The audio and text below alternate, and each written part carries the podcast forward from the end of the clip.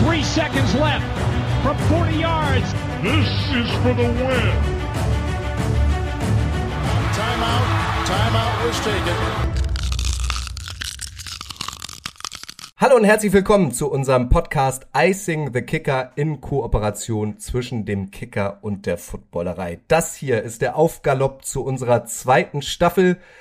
Die NFL-Saison 2021 ist jüngst mit dem spektakulären Super Bowl in Los Angeles zu Ende gegangen. Das bedeutet aber nicht, dass in der NFL jetzt nichts mehr passiert, dass wir uns alle zur Ruhe setzen können. Ganz im Gegenteil, das ist das Schöne an der NFL. Da ist immer was los. Es gibt spektakuläre Spielerwechsel. Es gibt wunderbare Gerüchte. Es gibt wunderbare Analysen, wer denn in der kommenden Saison eine große Rolle spielen wird. Deswegen wird es diesen Podcast auch mindestens in den nächsten zwölf Monaten geben.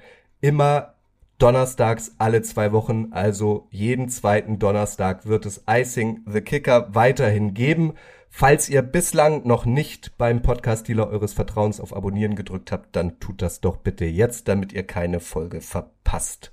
Mit dabei sind heute wieder Detti aus der Footballerei. Moin, Detti.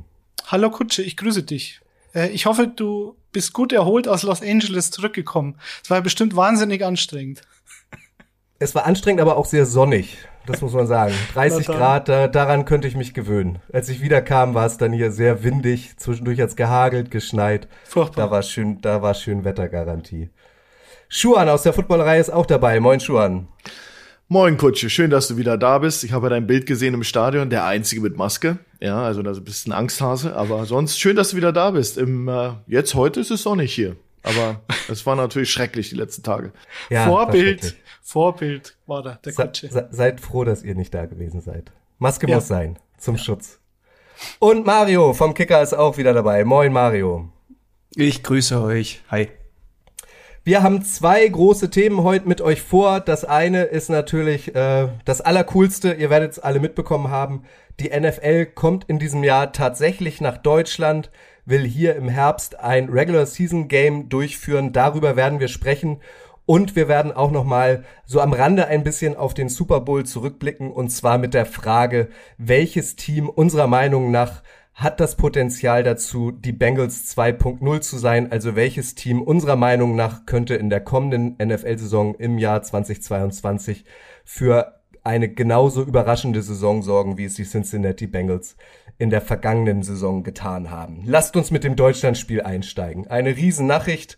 Vor zwei Wochen äh, im Rahmen des Super Bowls hat die NFL das offiziell verkündet, die Katze aus dem Sack gelassen. 2022 im Herbst wird in München ein Regular Season Game stattfinden. Schuan, du bist seit Jahrzehnten aktiv im deutschen Football unterwegs, auch im europäischen Football. Hättest du dir das wirklich zu träumen gewagt, dass das nochmal passiert, dass die NFL äh, tatsächlich nach Deutschland kommt für ein reguläres Saisonspiel? Ja, das ist, ähm, ist schon eine tolle Sache. Und ich muss dazu sagen, dass ich natürlich auch damals erlebt habe, wie die NFL das erste Mal Freundschaftsspiele nach Deutschland geholt hatte. Also der American Bowl ist ja für viele Berliner auch noch ein ganz, ganz großer Begriff. Da waren ja im Olympiastadion wirklich das Who, Who is Who des, des American Footballs in der NFL zu der Zeit damals. Jetzt haben wir natürlich, ich habe immer sehr neidisch auf die Insel geschaut nach England, weil die immer dann angefangen haben, äh, da die besonderen Sachen zu kriegen, wie reguläre Saisonspiele. Und das ist jetzt natürlich schon ein Meilenstein, dass die NFL reguläre Saisonspiele herbringt. Ich glaube, das ist so die, die, ja, das Qualitätsmerkmal, dann siehst du wirklich die Stars von Anfang bis zum Ende. Bei den American Bowls war es immer so ein bisschen, du hast dann zwei, drei Drives Joe Montana bekommen oder weiß ich, wer da da war und dann war es vorbei und dann hast du dann No-Names gehabt. Das ist jetzt anders. Und das ist natürlich schon ein Meilenstein. Mich verwundert's nicht. Ich wundere mich, dass es nicht schon sehr viel früher gemacht haben, weil der deutsche Markt ist im American Football einfach auch ein starker Markt und äh, wir reden hier über über Fan Fan Followers und ähm, ja auch die Sales die können mir nicht erzählen dass die Sales nicht nicht äh, groß sind äh, oder so sind wie in England also das ist für mich ähm, so ein bisschen vielleicht auch ja, waren sie da so ein bisschen, dass dann englischsprachiger Raum ist auf der anderen Seite des, des Ozeans und äh, den werden wir erstmal uns holen. Aber es war jetzt, glaube ich, an der Zeit zu expandieren. Die sind ja in einem Vakuum in den USA, wo ja, wo ja nicht mehr viel geht. Das ist ja ausgereizt, der Markt. Und die Expansion war klar bei so einem Billion-Business, Billion-Dollar-Business. Und äh, Deutschland macht da absolut Sinn. Ich, ich freue mich tierisch darauf, weil es eben auch ein reguläres Saisonspiel ist. Also ich glaube, so ein Preseason-Spiel hätte mich jetzt nicht mehr als alten Dinosaurier, wie du ja schon gut gesagt hast, ich bin da ewig dabei, hätte es nicht mehr hinterm Ofen vorgeholt. Aber so ein reguläres Saisonspiel, das, äh, wenn man Karten bekommt, ist immer die Frage bei der NFL, die würde ich natürlich dann schon mitnehmen, so eine Spiele. Detti, Mario, die Frage auch nochmal an euch. Detti, du bist äh, Münchner, du lebst in München, du wirst also bald quasi vor der Haustür ein NFL-Spiel sehen. Mario, du bist äh, Bayern-Reporter. Äh, nehmt uns doch mal mit, Detti. Was, was löst das in dir aus und vor allem, wie ist die Stimmung an der Sebener Straße, Mario? Ja, ich wohne ja mittlerweile im Landkreis Freising. Ich muss dich da korrigieren. Also es ist kein Heimspiel. Ähm, aber ja, also ich weiß nicht, ich war ein bisschen äh, hin und her gerissen, weil auf der einen Seite ist natürlich schön, das vor der Haustür zu haben, auf der anderen Seite hätte ich jetzt überhaupt kein Problem gehabt, nach Frankfurt oder Düsseldorf zu fahren. So ein schöner Ausflug hat ja auch was. Und äh, Außerdem befürchte ich, dass ich relativ viele Anfragen kriegen werde, ob die Leute bei mir im Keller schlafen können. Aber das habe ich mit Günter Zapf auch schon äh, besprochen. Der, wird, der befürchtet Ähnliches. Weil ich schätze, auch die Hotelpreise werden noch ein bisschen anziehen. Ähm, das Oktoberfest wird nicht gleichzeitig stattfinden. Ich denke, das ist auch klar. Aber trotzdem ähm, bin ich gespannt. Ähm, ich, ich, Schuhen hat schon angesprochen, also die, der Run auf die Karten Dagegen ist äh, Rammstein oder Helene Fischer ein Kindergeburtstag, glaube ich. Also das ist ähm, allein, wie viel Interessen es jetzt schon gibt und äh, wie viele Karten dann tatsächlich verkauft werden können. Das äh, ist eine kleine Gap, die beißt sich. Also ich hoffe, es werden nicht zu viele Leute enttäuscht sein. Mario, du sicher nicht, weil du hast ja gute Connections mit dem Kicker. Da geht doch bestimmt was. Naja, naja, also erstmal, Helene Fischer ist im August, glaube ich, vier Tage hier. Also da wird es einen ähnlichen Run geben. Ähm, das mal nur so am Rande. Nee, äh, tatsächlich ist so ein komisches Gefühl bei mir, weil, äh, äh, wie du richtig sagst, Kutsche, jetzt äh, lebe ich ja in München. Ähm, und das erzeugt irgendwie so einen so so einen Druck, dass wenn ich jetzt in München lebe und dieses Spiel vor der Haustür habe, wenn ich dann da nicht hin kann, dann, äh, ja, dann, naja, bin ich sauer. Äh, naja. ähm, wirst du ähm, ausgelacht. An der Sebener, Stra an der Sebener Straße. Äh, wie soll die Stimmung sein? Ich glaube, äh, äh, äh, sehr gut. Ich muss ja sagen, ich glaube, weil so transparent müssen wir sein. Äh, aktuell darfst du da ja nicht hin, beziehungsweise darf ich da nicht hin. Aber wir haben ja die Spots gesehen, auch mit den Bayern-Profis. Äh, Julian Nagelsmann hat äh, öfter fast, fast ungebeten auf jeder PK erwähnt, als die Playoffs losgegangen sind, äh, wie, wie gerne er sich die NFL anschaut und ja auch schon mal ähm, des Öfteren, glaube ich, mit Andy Reid, dem Coach der Chiefs, ähm, geredet hat, sich ausgetauscht hat. Ähm, ich denke mal, da ist die Freude ähnlich groß wie bei uns und äh, ich glaube, ich lehne mich nicht so weit aus dem Fenster, wenn ich sage, dass die Jungs sich wahrscheinlich keine äh, Sorgen um Tickets machen müssen. Leider. Sorgen um Tickets, das kann ich äh, aus erster Hand bestätigen, dass äh, um also das, das beschäftigt Mario wirklich. Ähm, das könnt ihr jetzt auch nachhören, weil Mario und ich äh, hatten heute Morgen äh, die Gelegenheit, ein Interview zu führen mit Alexander Steinfort. Alexander Steinfort ist der erste äh, Deutschlandchef der NFL, ist seit 1. Februar im Amt und mit dem haben wir heute Morgen ein kleines Interview geführt und ihn zu allen aktuellen Begebenheiten rund um dieses NFL-Spiel haben wir ihn befragt und das spielen wir jetzt mal ein. So, wir haben Alexander Steinfort jetzt im Interview, der neue Chef der NFL in Deutschland. Alex, erst einmal herzlich willkommen und danke, dass du dir die Zeit für uns nimmst. Ja, hallo und vielen Dank für die Einladung. Kurz äh, drei Sätze zu dir. Äh, du hast angefangen offiziell am 1.2. als allererster äh, Deutschlandchef für die NFL, warst zuvor schon bei Manchester United im Einsatz, warst bei Fortuna Düsseldorf im Einsatz und warst zuletzt Geschäftsführer der deutschen Sportmarketing. Vor zwei Wochen äh, rund um den Super Bowl in Los Angeles habt ihr offiziell verkündet, dass die NFL 2022 nach Deutschland kommt, zunächst nach München, innerhalb der nächsten vier Jahre aber auch nach Frankfurt. Jetzt sind 14 Tage vergangen. Was ist seitdem passiert? Was kannst du vielleicht Neues vermelden, was sich in den letzten Tagen ereignet hat rund um dieses Spiel, auf das sich natürlich alle freuen?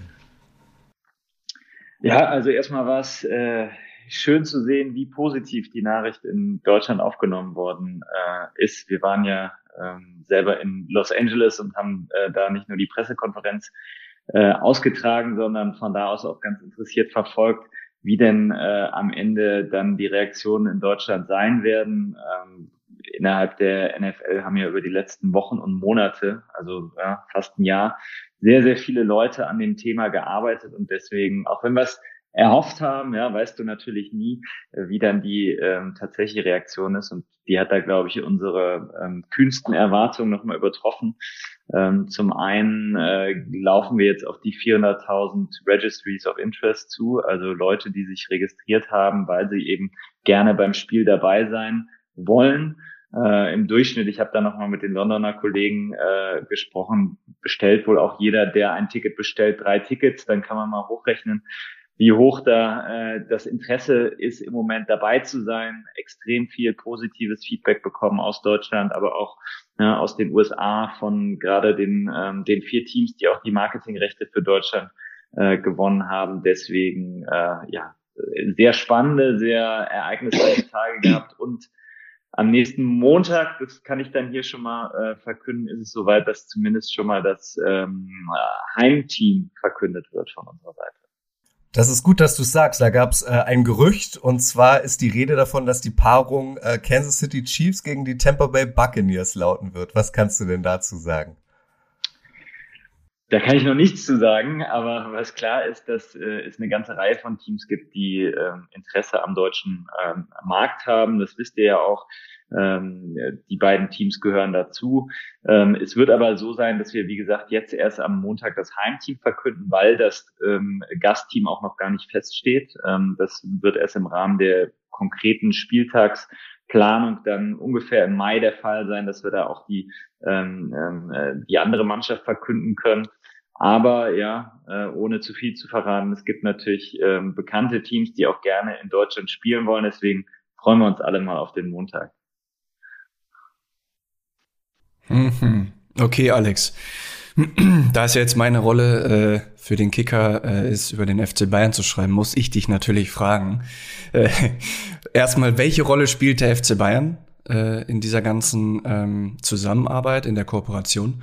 Und ähm, jetzt wissen wir ja auch nicht erst seit dem Super Bowl, dass die Bayern mit den äh, Kansas City Chiefs äh, ja, sagen wir mal, kooperieren, zusammenarbeiten. Das haben wir in dem Spot auch gesehen mit äh, Thomas Müller, Sané und Patrick Mahomes und so weiter. Ähm, ja, wie wichtig ist der FC Bayern und ähm, wie wichtig war er bis jetzt und äh, wie sieht da auch dann die Zusammenarbeit aus bis hin zu dem Spiel dann in der Allianz Arena? Also der FC Bayern ist da ähm, eine ganz zentrale Säule in den nächsten Jahren und ähm, gerade ähm, auf dem Weg der NFL nach Deutschland. Es war ja so, dass wir im ähm, Endstadium des Prozesses mit drei Kandidaten gesprochen haben, mit Düsseldorf, mit Frankfurt und mit München.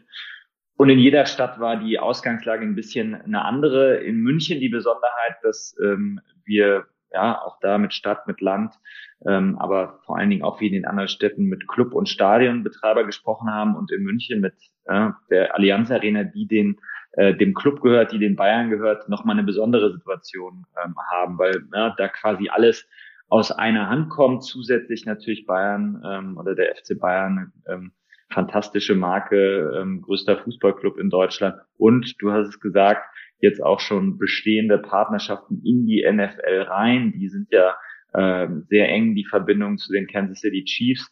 Und das ist natürlich auch ähm, ein, ein logischer Brückenschlag gewesen. Das heißt, wenn wir jetzt in die Zukunft gucken, was kommt da auf uns zu? Ähm, wir wollen dann natürlich die Verbindung vor allen Dingen zu den Bayern, aber ähm, grundsätzlich auch zur, zur Bundesliga ähm, noch weiter intensivieren äh, mit den ähm, Bayern, mit ähm, äh, dem Club auch gerade jetzt für 22, aber dann auch fürs zweite Spiel und auch für die Zeit dazwischen ähm, viel geplant, ja, wollen viel gemeinsam aktivieren. Ähm, natürlich werden da auch die Chiefs eine Rolle spielen. Ähm, da sind wir auch mit, mit, mit den Chiefs im Austausch. Aber das wird sich jetzt alles über die nächsten Wochen und Monaten noch äh, konkretisieren. Im Moment sind es einfach äh, unfassbar viele Themen, die wir versuchen und ähm, das auch gut hinbekommen, aber die wir erstmal gleichzeitig angeben müssen. Und all die anderen Dinge, ähm, ja, die werden wir dann sukzessive verkünden. Man merkt, dass du einiges sagen möchtest, aber es nicht darfst. so, so, so, so sieht aus. Wir wollen ja noch nicht über umgelegte Eier sprechen.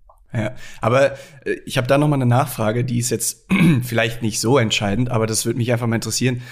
Ähm, jetzt reisen diese Teams ja auch äh, aus den USA an und dementsprechend ja auch, glaube ich, dann immer so mit einer Woche Vorlauf. Ähm, ist denn schon geklärt, wo die dann hier auch trainieren? Also gehen die dann auch an dieselben Straße oder ans Olympiazentrum oder gibt's gibt's da schon konkrete Pläne? Wo sie genau trainieren werden, ähm, das steht noch nicht fest. Wir haben mit den, ähm, äh, mit den Städten aber auch vereinbart, dass sie als Teil der Bewerbung auch Trainingsflächen mit in sagen wir, die Bewerbungsunterlagen integrieren äh, müssen. Ähm, das hat auch die Stadt München gemacht. Wir sind aber auch mit den Bayern da im Austausch und gucken dann im Endeffekt, was die beste ähm, Option ist. Wie ihr wisst, ist ja das Spieldatum auch noch nicht genau kommuniziert und davon hängt natürlich auch einiges ab, weil ja, je nachdem, wann du spielst, sind gewisse Flächen belegt, sei es äh, äh, durch, durch, durch, durch städtische Geschichten oder ähm, dann eben durch den FC Bayern selbst. Aber klar ist, wir wollen dann natürlich auch sicherstellen, dass die Teams, die rüberkommen, die bestmöglichen äh, Trainingsgegebenheiten äh, finden. Denn am Ende ist es ja auch für die ein extrem ähm, äh, intensiver Trip dann nach Deutschland oder grundsätzlich auch für die, die in London vor Ort sind, ja sehr intensiv rüberfliegen, paar Tage Vorbereitung, Spiel spielen, währenddessen ja auch im Idealfall äh, noch möglichst nah an die Fans ranzukommen. Deswegen wollen wir gucken, dass da die Trainingsmöglichkeiten eben auch ähm, auf, auf bestmöglichem Niveau sind.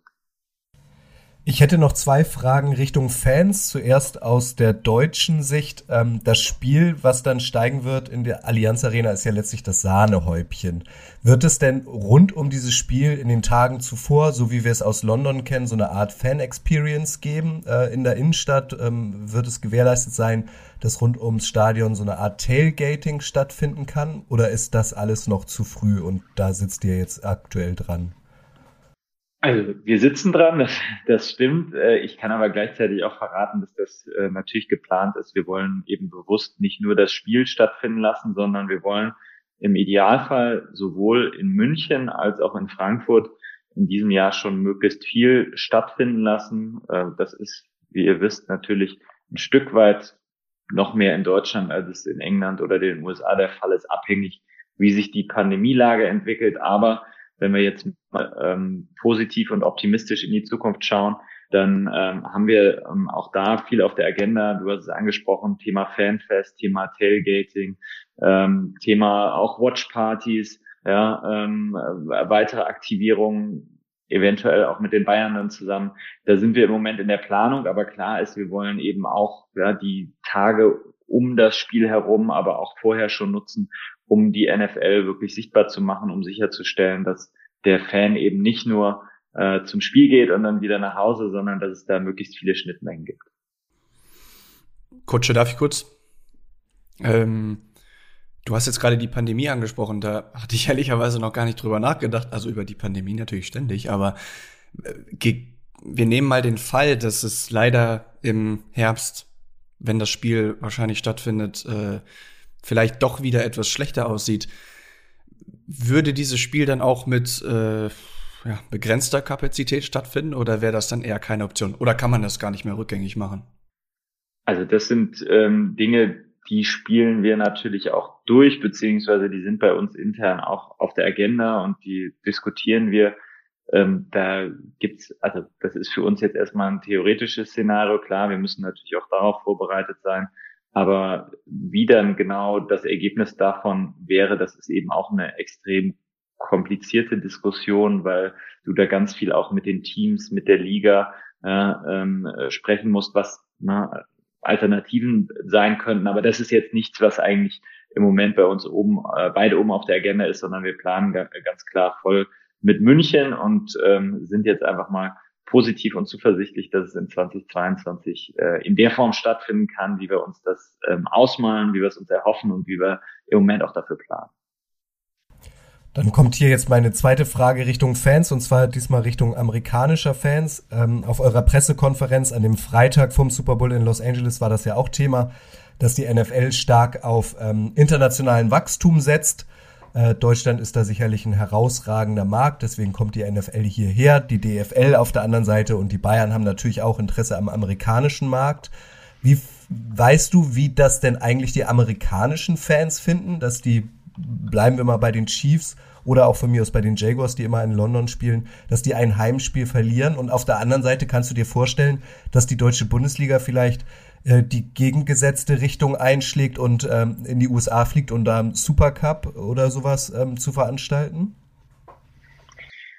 Also ich kann jetzt weder für einzelne Clubs aus der NFL sprechen, noch für die DFL natürlich. Was wir mitbekommen, ist, dass die äh, Franchises, die NFL-Teams extrem große Lust äh, darauf haben, aktiver in Deutschland zu sein. Viele von denen auch ja, ähm, gucken, ob sie denn in Deutschland spielen können. Das heißt, zumindest bei mir jetzt keine große Kontroverse äh, darum äh, angekommen, sondern eher genau das Gegenteil.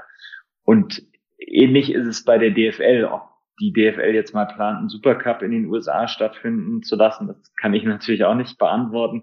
Aber ähm, wir haben ja auch gesehen, Donata Hopfen als neue DFL-Geschäftsführerin hat ja auch extra den, äh, glaube ich, extrem anstrengenden Trip für sie äh, nach äh, LA gemacht, äh, sonntags hin und montags wieder zurück, weil es eben wichtig war, ähm, da das Netzwerk ähm, zu erweitern. Wir hatten ja vorher schon erste Gespräche gehabt. Und da geht es jetzt darum, eben äh, auch gemeinschaftlich zu diskutieren, was ähm, können wir als zusammen machen. Denn klar ist, für die Bundesliga ist die USA ein extrem spannender Markt, für die NFL ist Deutschland ein extrem spannender Markt. Deswegen sind wir jetzt äh, ja ganz intensiv dabei auszuloten, wie man sich denn da gegenseitig unterstützen kann und ähm, ja glauben, dass es da für beide Seiten extrem viel Sinn machen kann, diesen ähm, diesen Austausch zu intensivieren. Vielleicht nochmal Stichwort Frankfurt. Also München 2022 ist ja fix. Frankfurt soll in den nächsten zwei Jahren auch zwei Spiele bekommen. Gab es da jetzt in der Zwischenzeit ähm, vielleicht neue News, ob das, ähm, ob Frankfurt das erste Spiel in 2023 eventuell bekommt oder woran hängt das genau, ähm, dass man noch nicht genau eruieren kann, in welchem Jahr die NFL nach Frankfurt kommt? Wahrscheinlich am DFL-Spielplan unter anderem und an der Verfügbarkeit der Arenen, oder? Genau, das sind, also es hat sich jetzt nichts geändert, wird sich auch in den nächsten Monaten nichts ändern, weil es genau ähm, das ist, was wir verkündet haben und ähm, wie auch unser Fahrplan ist. Wir ähm, äh, können da jetzt noch gar nichts zu sagen, weil es eben von so vielen Faktoren abhängt. Ähm, du sagst es gerade, DFL-Spielplan, ähm, UEFA-Spielplan, äh, Drittveranstaltungen wie Konzerte, Verfügbarkeit von Teams, Vereinbarkeit mit dem Spielplan der NFL ähm, äh, Möglichkeit der Teams dann auch wirklich zu reisen. Also es sind unheimlich viele Faktoren. Und ähm, deswegen haben wir es bewusst so gehalten, dass wir gesagt haben, wir ja, gucken uns jetzt erstmal den Zeitraum von vier Jahren an, zwei davon in Frankfurt, zwei in München. Und Jahr eins in München ähm, ist jetzt fixiert. Und da sind wir aber auch im ganz engen Austausch mit Frankfurt und mit, äh, mit München, um sicherzustellen, dass wir da die Lösung finden, die eben für alle Seiten am besten passt. Ähm, ja, also nicht, dass wir da jemandem ein Spiel aufdrängen und es passt gar nicht in den Kalender rein, genauso äh, umgekehrt.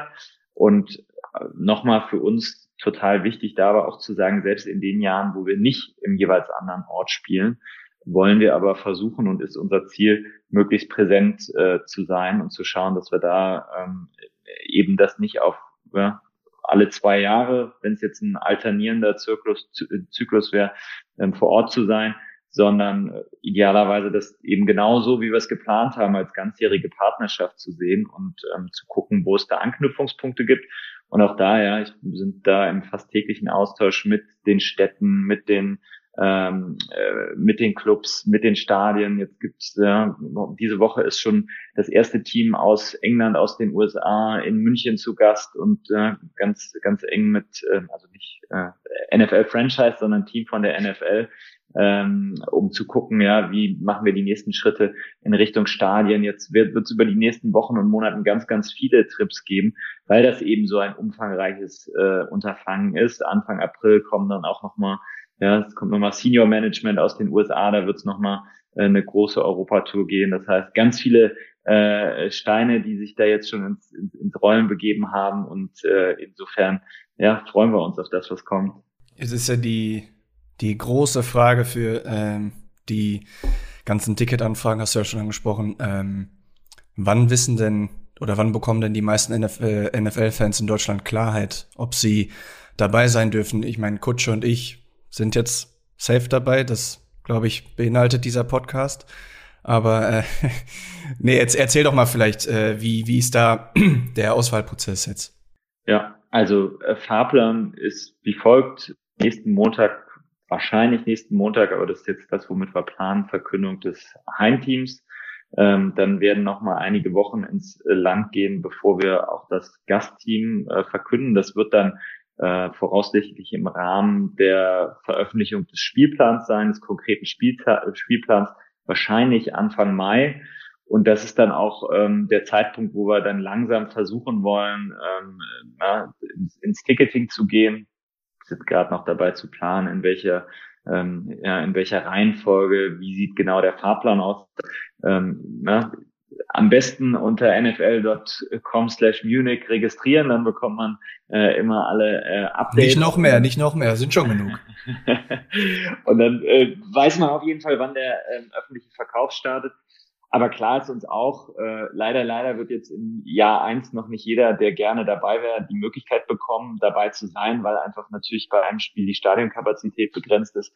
Aber deswegen kommen wir ja wieder und äh, deswegen versuchen wir eben auch die Events drumherum äh, möglichst zugänglich zu machen, für möglichst viele Leute zu öffnen, so dass selbst diejenigen, die nicht ins Stadion mehr reinkommen, äh, möglichst viel NFL-Luft schnuppern können.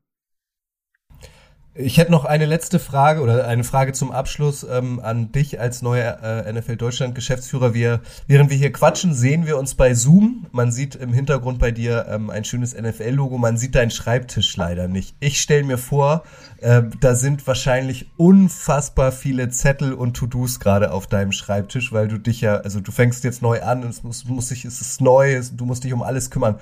Was hat denn jetzt gerade aktuell für dich oberste Prio? Also was müsst ihr jetzt als erstes abhaken, damit ihr äh, weiterarbeiten könnt?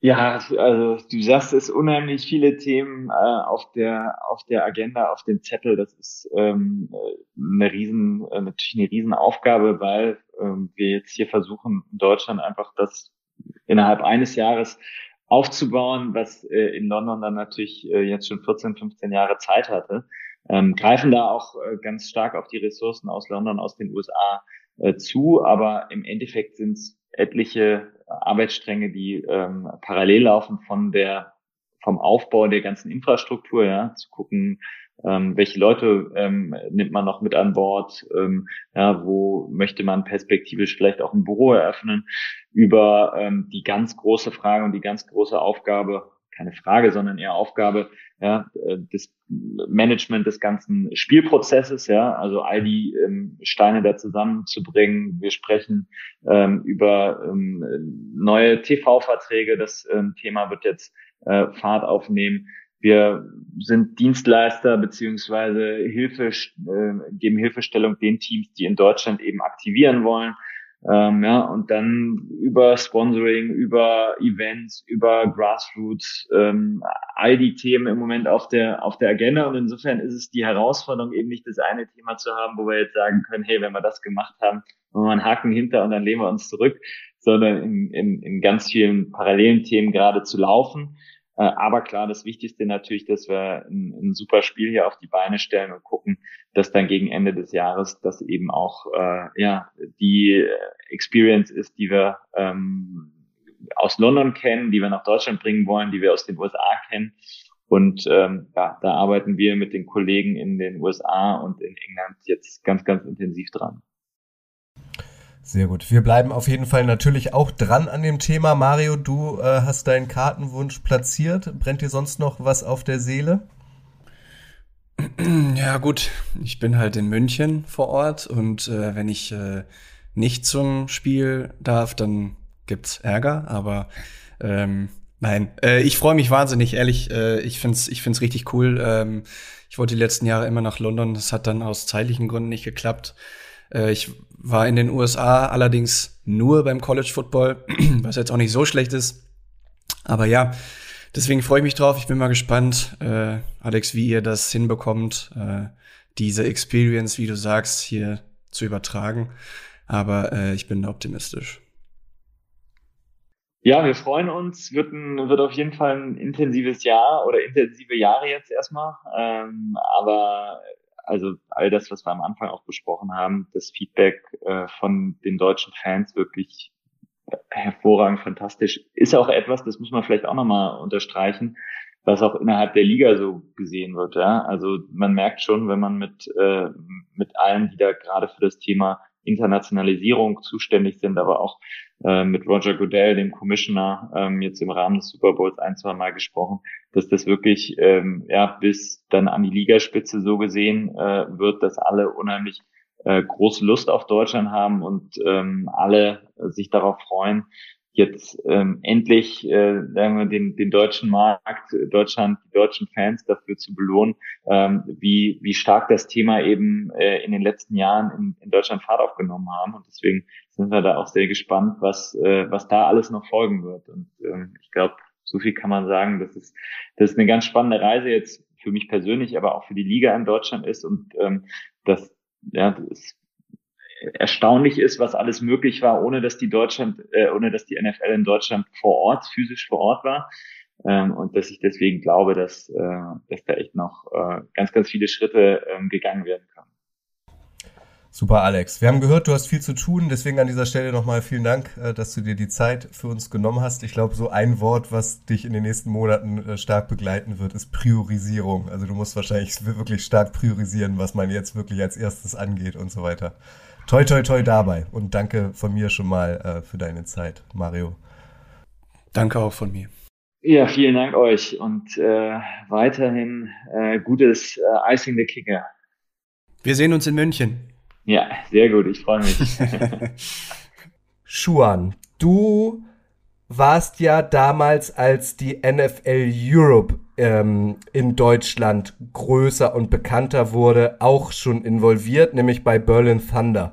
Hast diesen äh, Verein, Club, wie auch immer man das nennen möchte, diese Franchise ähm, mit aufgebaut. Kannst du dich zurückerinnern? Alex Steinfort hat ja gerade im Interview gesagt, ähm, durchblicken lassen, zu Recht äh, oder logischerweise, dass er sehr viel zu tun hat, dass er priorisieren muss. Wie war das bei euch damals? Wie viele Leute wart ihr zum Start? Und was, ähm, worauf habt ihr zum Start den Fokus gelegt? Ja, also ich bin ja damals direkt aus den USA, aus dem College Football, zurück in die Heimatstadt und durfte dann zuallererst in, in, in, im Office mich vorstellen und das war schon relativ karg. Also da waren, glaube ich, zwei oder drei Menschen, die sich da äh, in einem Großraumbüro, was dann gerade erst angemietet wurde, ähm, und auch nicht das letzte Büro war, ähm, waren da und haben versucht, in irgendeiner Form da jetzt was auf die Beine zu stellen. Also ich glaube, der GM damals war Michael Lang, der war der erste, der, der den ich dann traf.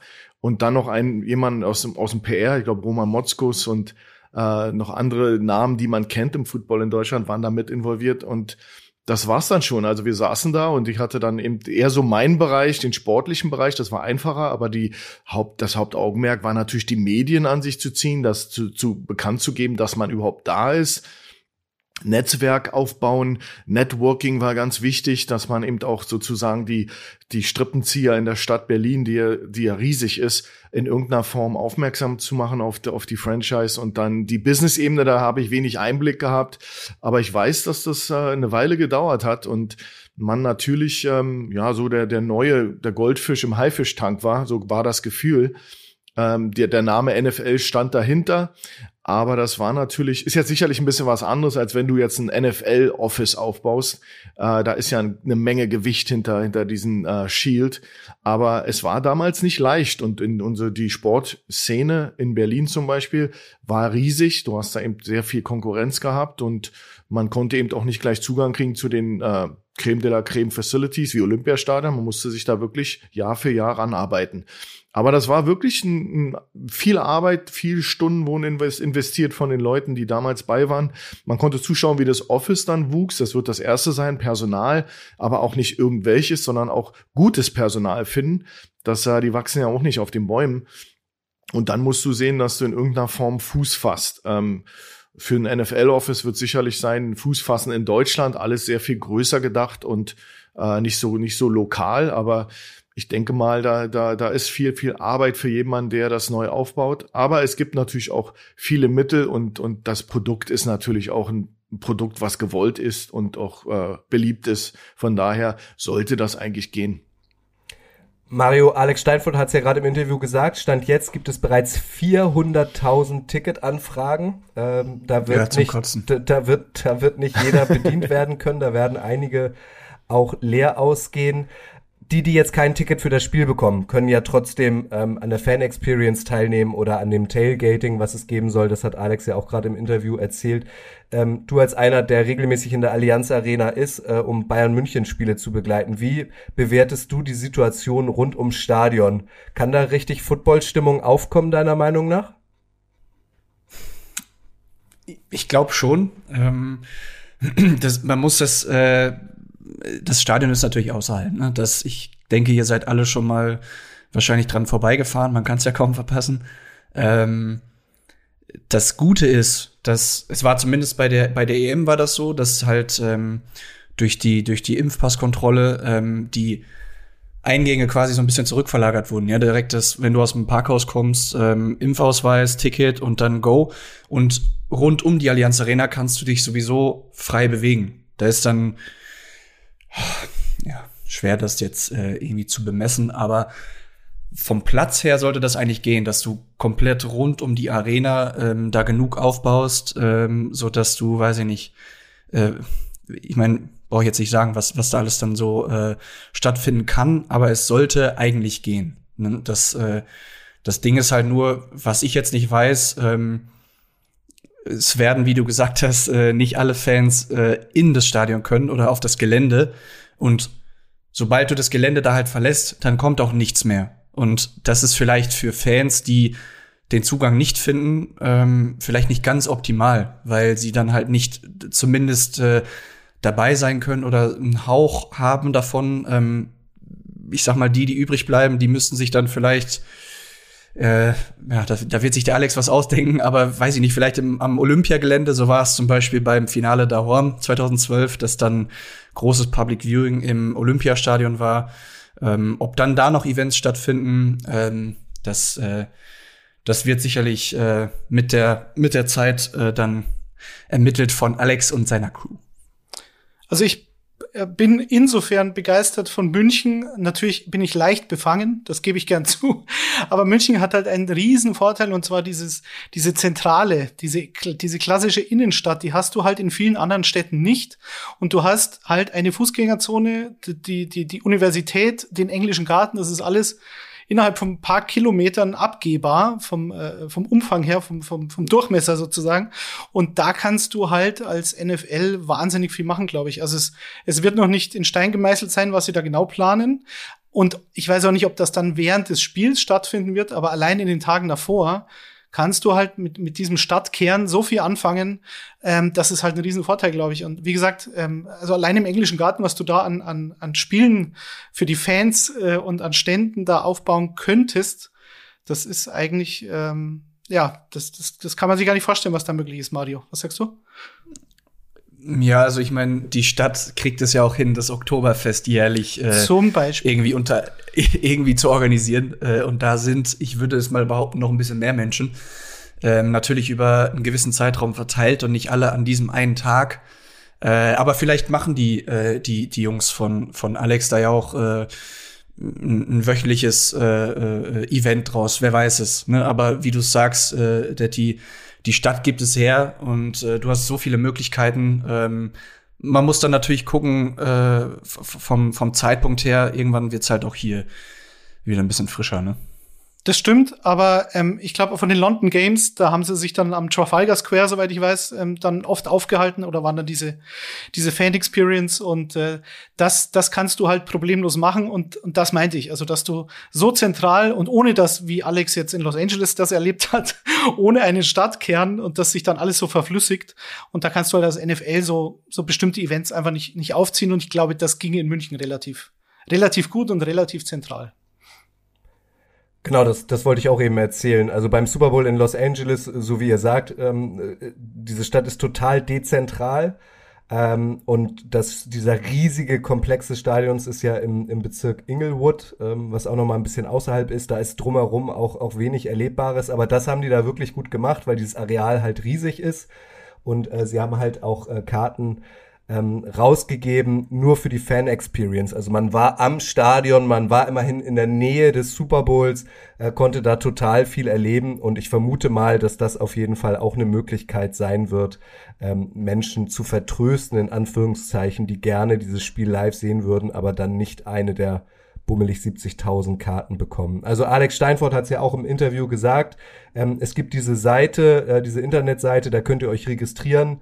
Höchstwahrscheinlich so ab April oder so äh, geht's dann los mit der Abarbeitung ähm, und der Priorisierung, wer jetzt Karten bekommt äh, und wer nicht. Also nutzt auf jeden Fall oder versucht euer Glück zu nutzen, registriert euch da. Nein, lasst aber, es. aber man muss wahrscheinlich ehrlich sein, alle die, die hingehen wollen, ähm, die werden da nicht reinkommen. Lasst uns mal dieses Thema abschließen und äh, beim Super Bowl bleiben. Ist über die Bühne gegangen. Äh, ihr wisst alle, wie es ausgegangen ist. Äh, die Los Angeles Rams haben äh, im Finale der Home, wie äh, Mario sagen würde, ähm, die Wins Lombardi Trophy eingeheimst. Die Cincinnati Bengals haben sich aber als Außenseiter teuer verkauft. Es war ein Spiel, was bis zum Schluss ähm, spannend blieb. Und deswegen wollen wir jetzt nochmal die Brücke schlagen und mit euch zusammen schon mal in die Zukunft gucken. Jeder von euch, jeder von uns hat natürlich so ein bisschen sein Lieblingsteam, ähm, Teams, die man äh, auch mag, Team, die, Teams, die man nicht so mag. Deswegen wollen wir natürlich seriös, wie wir sind, äh, schon mal in die Glaskugel schauen äh, und unsere Einschätzung abgeben, wer unserer Meinung nach sowas wie die Bengals 2.0 werden könnte, weil das ist ja das Schöne an der NFL im Vergleich zur Bundesliga, ist es ein bisschen ausgewogener, ein bisschen spannender, da kommen immer Mannschaften äh, ins Finale, mit denen man vielleicht nicht unbedingt gerechnet hat. Schuhan, deswegen als erstes die Frage an dich. Stand jetzt Ende Februar 2022, über ein halbes Jahr vorm Start der neuen Saison. Wen muss man deiner Meinung nach auf jeden Fall in der neuen Saison auf dem Zettel haben? Wer würde auf dem Zettel haben Teams, die vielleicht nicht jeder auf dem Zettel hat? So schwierig. Deutsch ist eine schwierige Sprache manchmal. Ja, ich habe da viel und lange drüber nachgedacht. Hätten wir jetzt gesagt, wer, wer wären die nächsten Rams, dann wären natürlich meine Dallas Cowboys ein Thema für mich gewesen aber die waren eben nicht mit, nur mit vier Siegen äh, bestückt wie die Bengals. Deswegen gehe ich mal eher so an, an, an eine Mannschaft heran, die, die mir sehr sympathisch ist. Das ist ähm, jetzt nicht mein Lieblingsteam, aber ich bin der Meinung, dass die äh, Cleveland Browns ein Team sind, wenn sie ihre Baustellen äh, äh hinkriegen, ähm, und da, da, da, da verlasse ich mich darauf, dass sie auf, auf ihr eigenes Selbstverständnis, weil das Selbstverständnis der Browns vor der Saison war natürlich, dass sie die Bengals sind. Also das war ja so ein bisschen äh, in vieler Munde als ein, ja, also ein, so ein Geheimfavorit oder Geheimtipp für den Super Bowl. Das ähm, muss man einfach sagen. Die haben eben auch einen der vollständigsten Kader. Also die haben ja wirklich einen guten Football-Kader zusammen. Das darf man auch immer noch und sind dann aber nur acht und neun gegangen letzte Saison. Das war natürlich äh, frustrierend, aber dafür gab es eben viele, viele Punkte. Cleveland wäre ein tolles Thema für mich. Cleveland ist eben auch eine, eine Stadt nach meinem Geschmack. Das ist dieses Blue Collar Town wie Pittsburgh. Ich mag das einfach. Die haben 34 Millionen äh, Salary Cap Space. Das ist, äh, da kann man sich mit bewegen.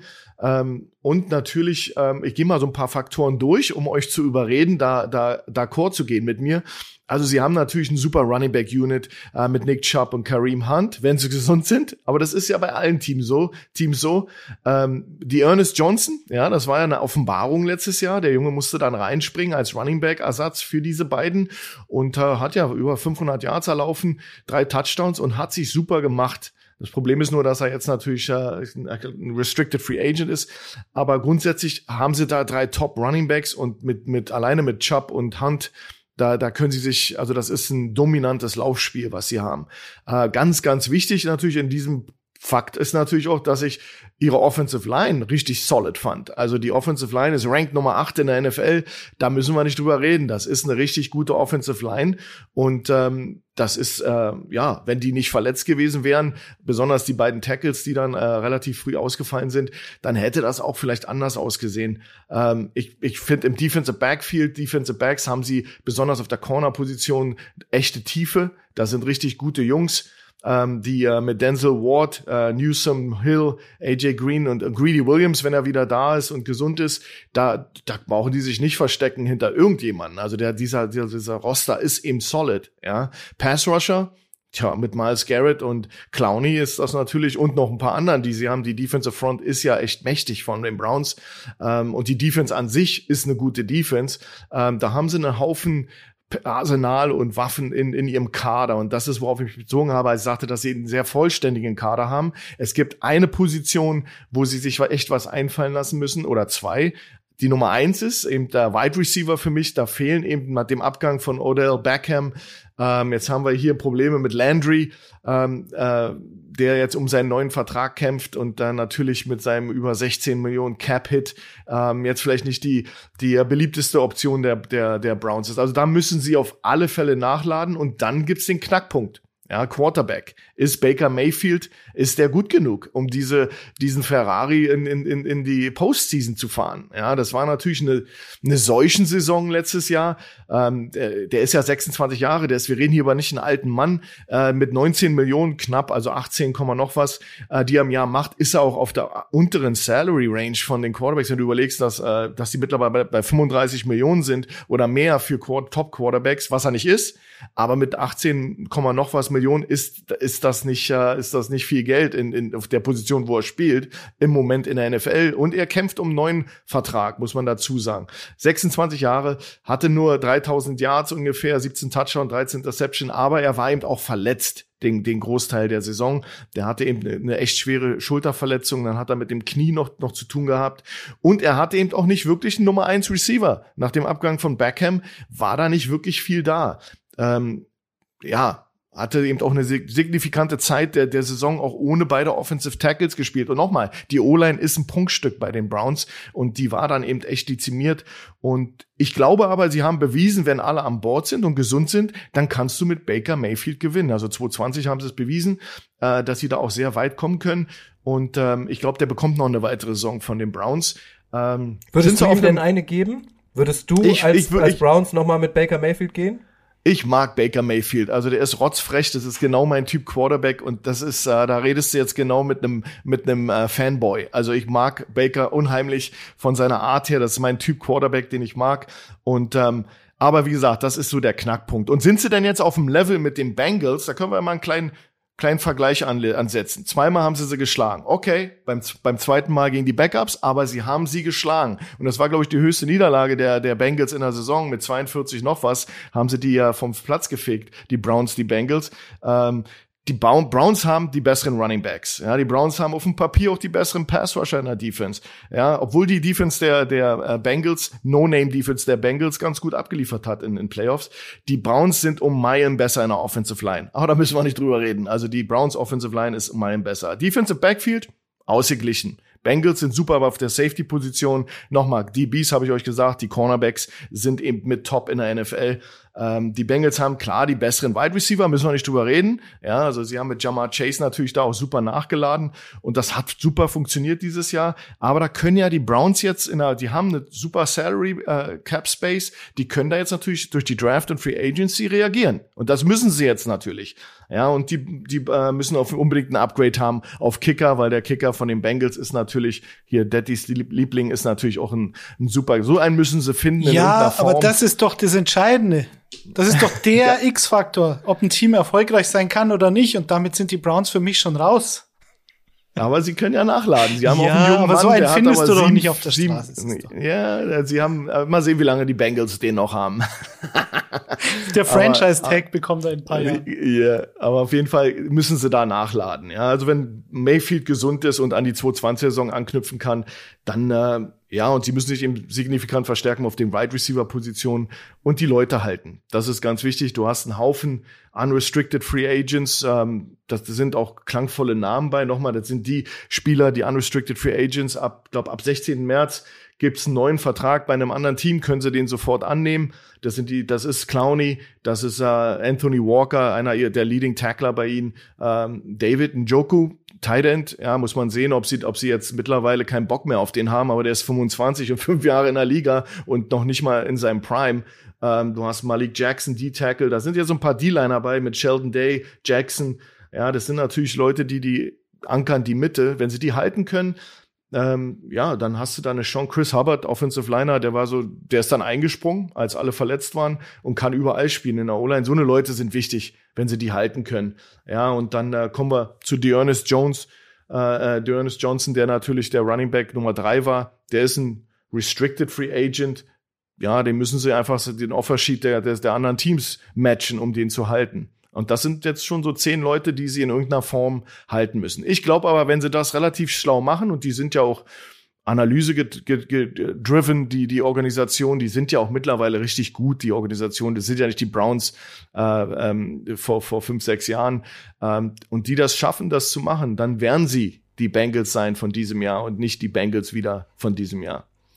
Tut, tut, der Browns Bandwagon ist äh, damit in Bewegung äh, mit äh, Shuan Fatah vorne als äh, Lokomotivführer.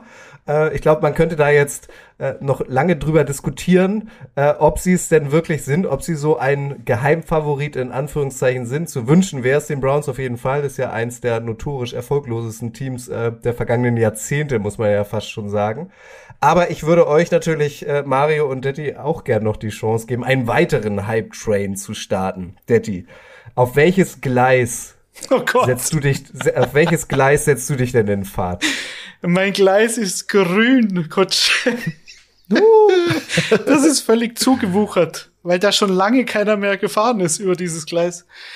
Wir haben ja vielleicht kurz vorab, wir haben uns ja überlegt, okay, die neuen Bengals, Bengals 2.0, die Bengals hatten letztes Jahr vier Siege, wie Schuhan schon gesagt hat. Die Bengals haben in der letzten Offseason ähm, einige Leistungsträger verloren, also Carl Lawson, Defensive End, William Jackson, Cornerback. Da habe ich, da habe ich im Sommer gesagt, oh, das, das war nicht gut, dass sie solche Spieler verloren haben. Sie haben aber dann bei den Free Agents sauber nachgelegt und haben dann letztlich diese Verluste auffangen können.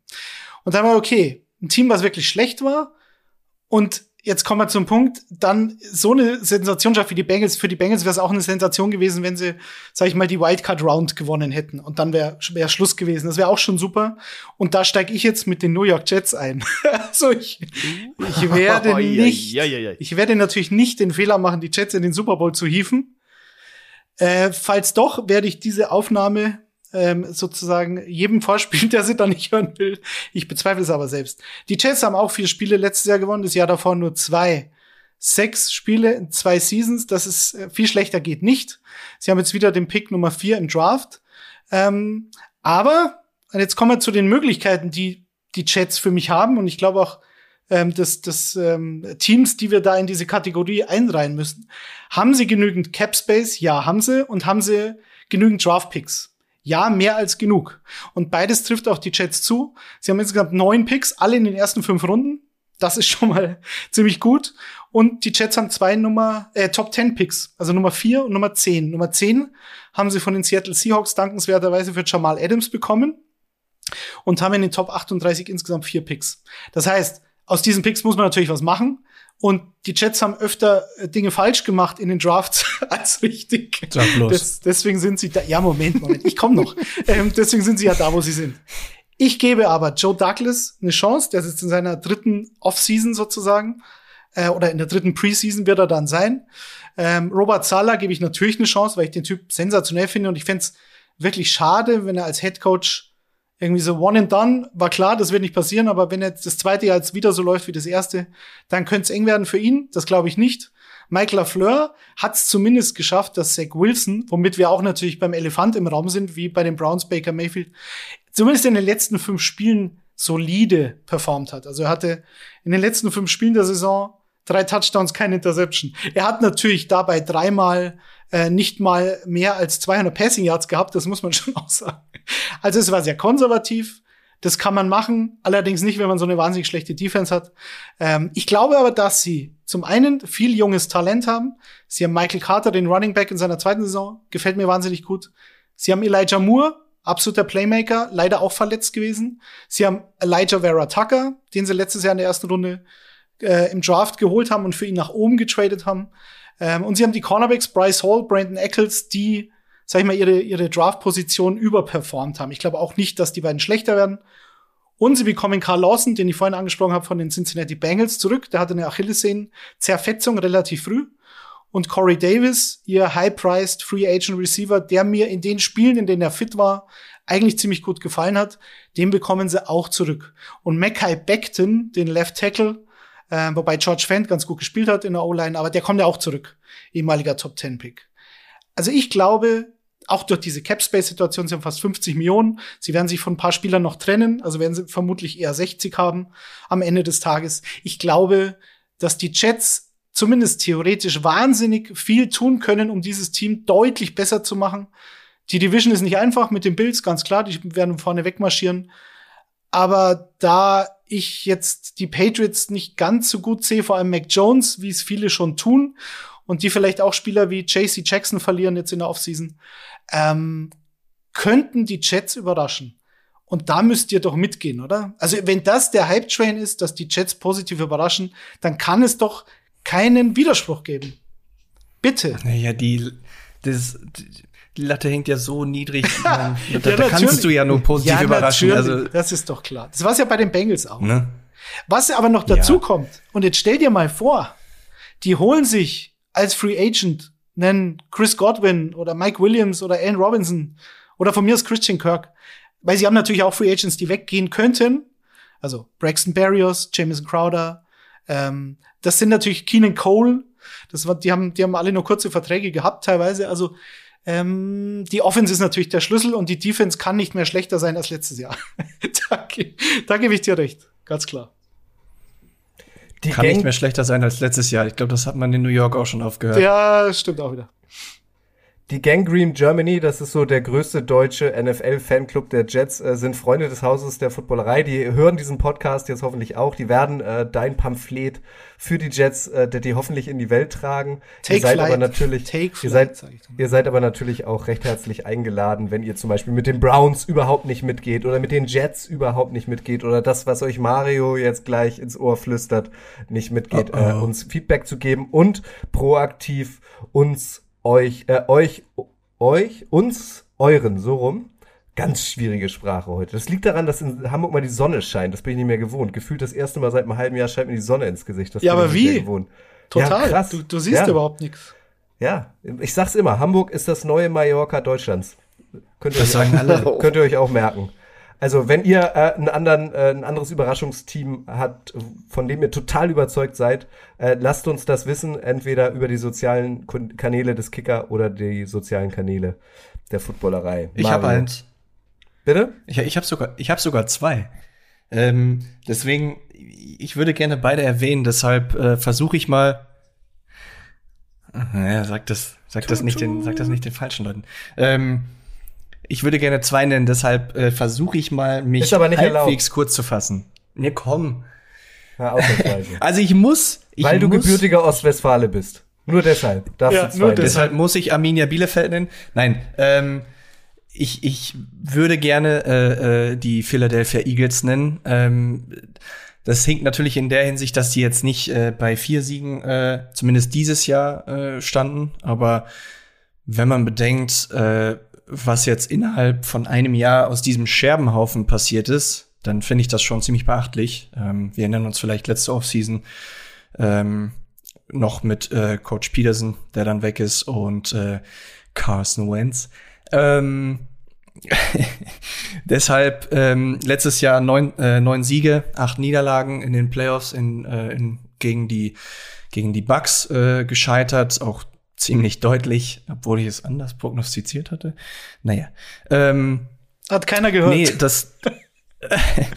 Nein, äh, dieses Team hat jetzt natürlich durch den äh, ominösen Wentz-Trade ähm, so eine geniale Ausgangslage dieses Jahr. Ähm, ich würde mal behaupten, die Mannschaft ist weiter, als es viele äh, zu dieser zu diesem Zeitpunkt prognostiziert hätten. Und jetzt hast du drei First-Round-Picks. Ne? Zwar in Anführungszeichen nur Position 15, 16 und 19, aber ähm, das ist schon ziemlich genial. Und ähm, jetzt wird man halt schauen, äh, ist Jalen Hurts der Quarterback oder ist er es nicht? Ich persönlich könnte damit leben, wenn man ihm noch ein Jahr gibt und jetzt dann im Draft tatsächlich einfach mal Talent holt, die äh, Defense auffrischt, weil das ist dringend benötigt. Äh, Derek Barnett und Ryan Kerrigan, Pass Rusher, sind äh, Free Agents, dazu Safety äh, Rodney McLeod. Ähm, diese Defense braucht frisches Blut. Ähm, und dann, wie gesagt, ich könnte damit leben. Auf der anderen Seite gibt es natürlich die Spekulation, ähm, wird es Russell Wilson? Ähm, würdet, würde, würde ich dafür drei First-Round-Picks bezahlen? Äh, ja, auf jeden Fall, weil das Team an sich schon so gut aufgebaut ist, dass du, glaube ich, mit Wilson tatsächlich wieder zur ganz oberen Riege zählst. Ähm, und ja, also ich bin gespannt. Cap Space sind um die 20 Millionen. Da kannst du, du da musst du dir wahrscheinlich auch äh, noch einen Wide Receiver holen, wie Daddy schon erwähnt hat, zum Beispiel Mike Williams oder Allen Robinson. Ähm, ich könnte mir immer noch in den allerwertesten beißen, dass sie vor zwei Jahren sich gegen Justin Jefferson und für äh, Jalen Rager entschieden haben in der ersten Runde. Ähm, letztes Jahr dann ja mit Devontae Smith zum Glück ähm, ganz gut gelegen. Ähm, also die Möglichkeiten sind da und äh, ich bin gespannt. Würdet ihr mir äh, äh groß widersprechen? Na, ich wollte gerade sagen, es ist vielleicht ganz gut, wenn sie ein paar First-Round-Picks wegtraden, damit sie dann nicht wieder auf so eine Jalen Rieger-Idee kommen. Also, ja, ja das, ähm, da, da, nimmt man das, das ist ja das, was die Rams gemacht haben, ne? Das war ja immer dieses Narrativ, all, ja, ja. all in. Naja, was heißt all in? Du, du gibst natürlich hohe Draft-Picks her und hast sie dann auch erstmal nicht, aber dafür holst du dir halt Leute, wo du halt weißt, was du bekommst, wenn du einen guten Coach hast. Mhm. Und von dem her. Ja, eben. Eben. Können Sie, können Sie schon mal. Ähm, dann lasst mich ganz kurz noch Team Nummer zwei erwähnen. Ich versuche es kurz zu fassen. Das sind für mich die Denver Broncos. Äh, letztes Jahr 7 zu 10. Und auch da ist der große, äh, äh, der groß erwähnte Elefant im Raum, ähm, so wichtig Kicker auch sind, äh, der Quarterback. Ähm, es ist jetzt, ich glaube, die Broncos sind äh, das Paradebeispiel dafür, wie man äh, mit der Quarterback-Position nicht umgeht. Ähm, wir haben es seit, seit Peyton Manning gesehen mit Trevor Simeon und, und jetzt Drew Locke und, und was weiß ich, Joe Flacco, der nicht mehr ansatzweise Joe Flacco war. Ähm, Joe Flacco war nie Joe Flacco. Doch, einmal. Vier Wochen lang war das. Aber, aber da okay. wie? Aber schon wie? Okay. Ähm, nee, auch da gibt's natürlich die Gerüchte jetzt, äh, dadurch, dass Nathaniel Hackett jetzt der Head Coach ist, der vorher bei den Packers war und äh, ja eine ziemlich gute Beziehung zu Aaron Rodgers hat. Aaron Rodgers, der ja gerne über kryptische äh, Instagram-Posts sich äußert. Äh, das ist für mich auch eine Clown-Show, aber das lassen wir jetzt mal außen vor. Ähm, die Broncos haben fast 40 Millionen Cap Space, äh, auch auf sehr vielen Positionen, sehr viel Talent, zum Beispiel äh, Wide Receiver Jerry Judy, äh, Tight End Noah Fant und ja eigentlich immer eine überragende Defense trotz äh, des Von Miller Abgangs. Ähm, und diese Offense konnte mit dieser Defense letztes Jahr nicht standhalten. Und findest du jetzt den Quarterback im Draft, wie man so hört, wird's schwierig? Ähm, wird es ein Free Agent? Wird es ein Trade für Rogers? Vielleicht auch da für Russell Wilson? Dann sehe ich die Broncos tatsächlich äh, umgehend in der ganz oberen Riga auch, so wie die Eagles. Aber es ist natürlich auch äh, sehr viel Leben im Konjunktiv, ne? Aber wir darf, davon leben wir ja jetzt hier auch. Ähm, offensichtlich im Februar. ja. Aber also ich weiß nicht, ob die Broncos äh, so eine Russell Wilson-Geschichte machen, aber würde ihnen, da würde ich gern äh, Schuhan hören, deine Meinung dazu, würde denen vielleicht sogar so ein Jimmy G, der vielleicht nicht zwingend besser ist als Teddy Bridgewater, also würde ich persönlich so sehen, aber würde vielleicht so ein leichtes Upgrade auf der Quarterback-Position zum einen ähm, und mit einem guten Coach, der offensichtlich ein guter Offensivcoach ist mit, mit Hackett. Das hat er bei, sogar bei den Jaguars bewiesen, Kutschit, dass jemand, der mit Blake Bortles in ein AFC Championship Game kommt, der ist ein Genie. Und da haben sie natürlich von ihrem Run-Game und der Defense gelebt, damals die Jaguars. Aber bei den Packers hat er auch sehr gut funktioniert. Und er scheint ein sehr guter Typ zu sein. Also ich habe eigentlich nur positive Geschichten äh, über Hackett gelesen. Äh, auch von Spielern sehr beliebt. Also das könnte schon klappen. Und Cortland Sutton nicht vergessen. Ähm, Javonte Williams, einer meiner Lieblings-Runningbacks im Fantasy nächstes Jahr, das weiß ich jetzt schon. Äh, weil der mit 50 Prozent der Snaps so unfassbar gut aussah, dass der sicherlich nicht schlechter werden wird. Die, die, Hattest du jetzt Krux, zwischendurch eine Frage an Schuhen gestellt? Kommt gleich, nicht? kommt gleich. Die Krux bei den die längste Broncos. Frage aller Zeiten.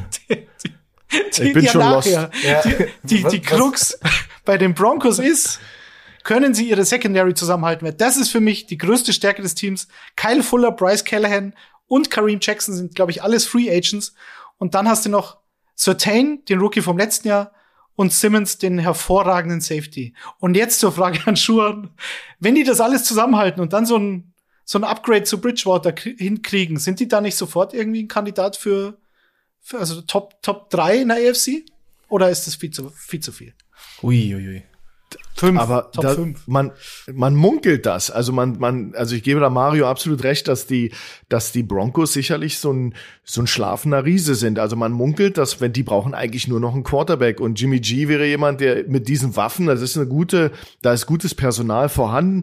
Da, da kann der sicherlich auch äh, äh, funktional sein und, und sie sicherlich auch äh, gut anführen und wäre nach meinem Empfinden, nach seiner Leistung jetzt äh, in diesem Jahr, im, besonders zum Ende der Saison hin, wäre das ein Upgrade für die. Auf alle Fälle könnte er helfen. Ob er jetzt die Antwort ist, die längerfristige Antwort, ist die Frage. Aber er würde sicherlich ein Kaliber von Jimmy G und vielleicht noch so anderen, nicht, nicht Top-Elite, die wollen sie natürlich haben, aber selbst so jemand würde da auf alle Fälle könnte ihnen helfen, over the hump zu kommen, sozusagen, und uh, in die Postseason. Das geht sicherlich. Also das, dafür sind eben auf anderen Ebenen innerhalb des Kaders viele Sache, viele Dinge richtig gemacht worden. Aber sie, sie strugglen eben seit Jahren mit der Quarterback-Position. Wie Mario schon sagte, ist das eben nach Peyton Manning war das eben, ja, ist das erst eine, eher eine Freakshow, was da abging. Und das müssen, müssen sie ändern. Also, Jimmy G wäre sicherlich ein Thema, der nicht nur beim Broncos ein Upgrade wäre. Da gibt es ganz andere Teams, wo der auch noch helfen kann, obwohl er viel gescholten ist, ist er trotzdem, trotzdem noch ein äh, funktionaler Quarterback, der bewiesen hat, dass er auch ein Team weit führen kann. Sie brauchen nur noch einen guten Quarterback. Da lache ich ja drüber. Als, als sei das nicht die entscheidende Position im Football und das Team, das ich euch jetzt nenne, das meiner oh, Meinung oh. nach das große Potenzial hat, zum Überraschungsteam in der Saison 2022 zu werden. Das hat nämlich schon einen guten Quarterback. Der heißt Trevor Lawrence und war letztes Jahr oh. der First Overall Pick äh, der Jacksonville Jaguars.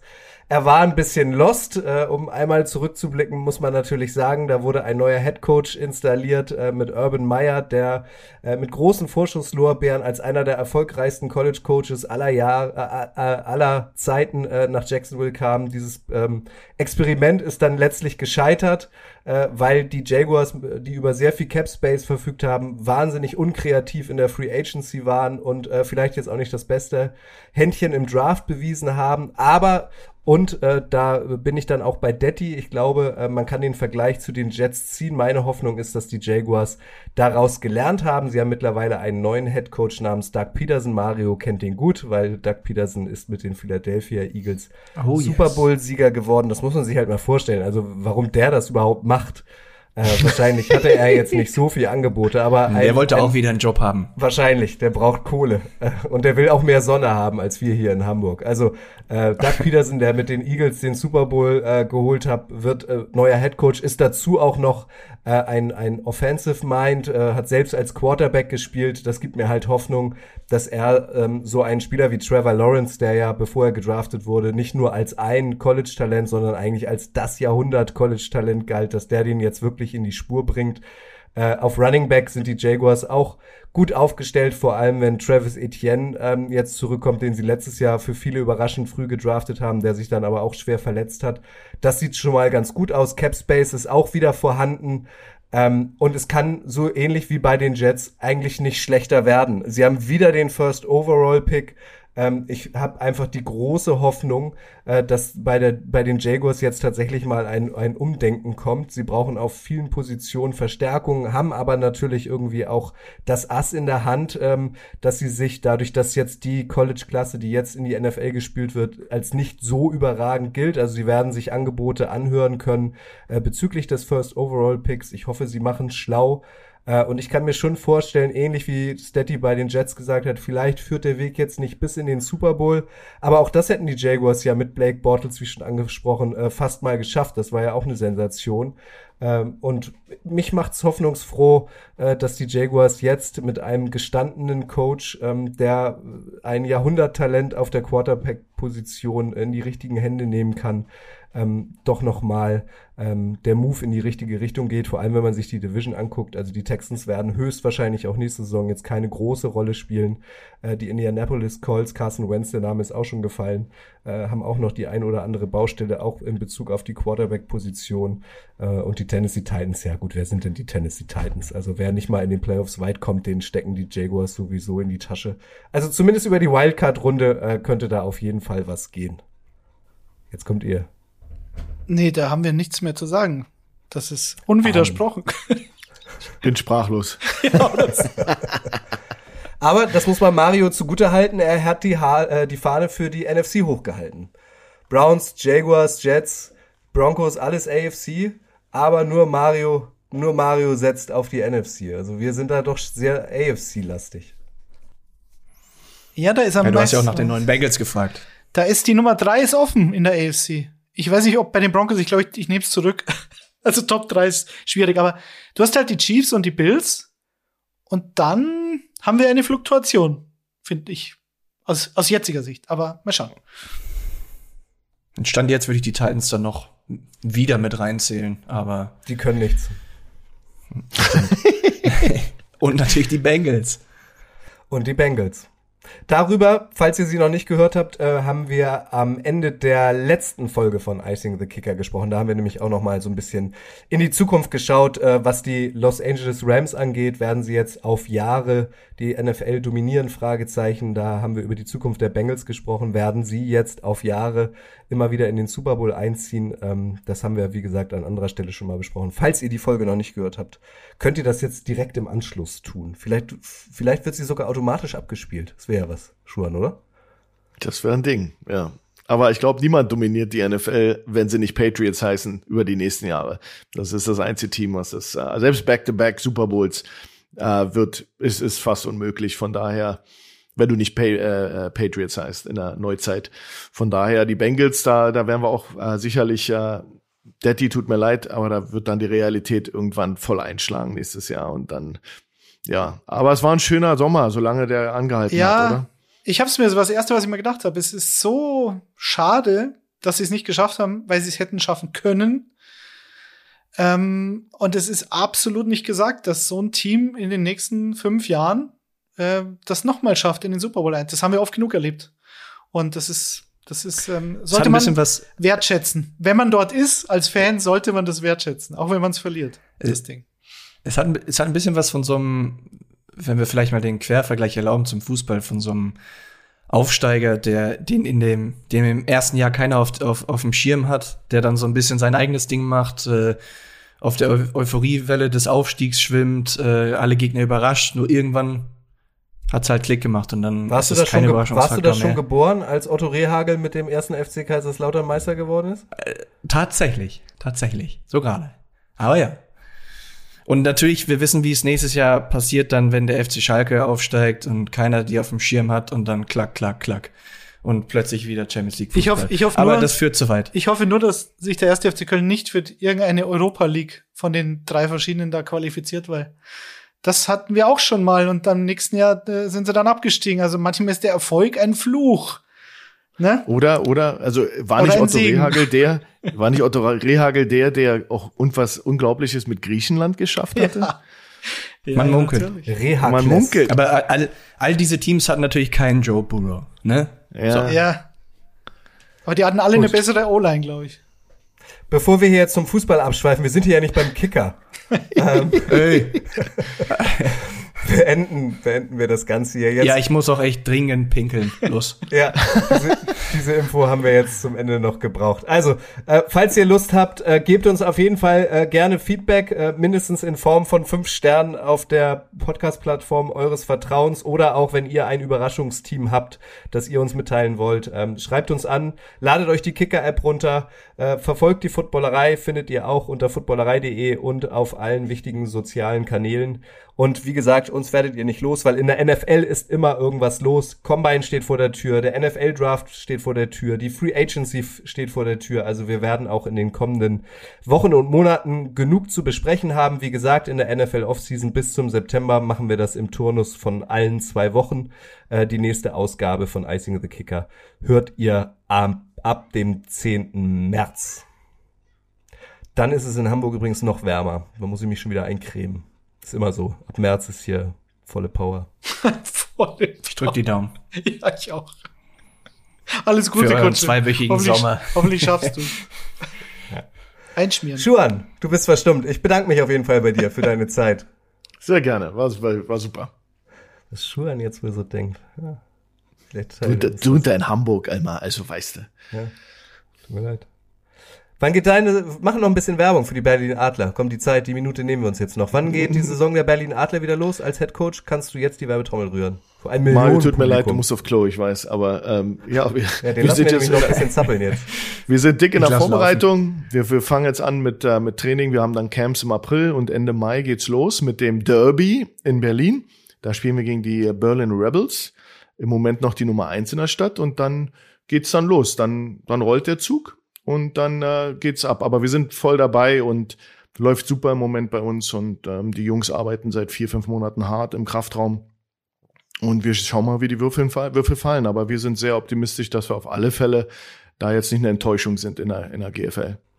Ja, davon gehe ich aus schon. Das wäre sonst wirklich eine Enttäuschung. So, Mario, du kannst jetzt Pipi machen gehen. Danke, Mario.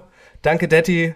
Danke euch. Ihr wisst, das Wichtigste ist, Bleibt gesund. Wir hören uns in zwei Wochen in diesem Podcast wieder. Tschüss, Jungs. Ciao, ciao.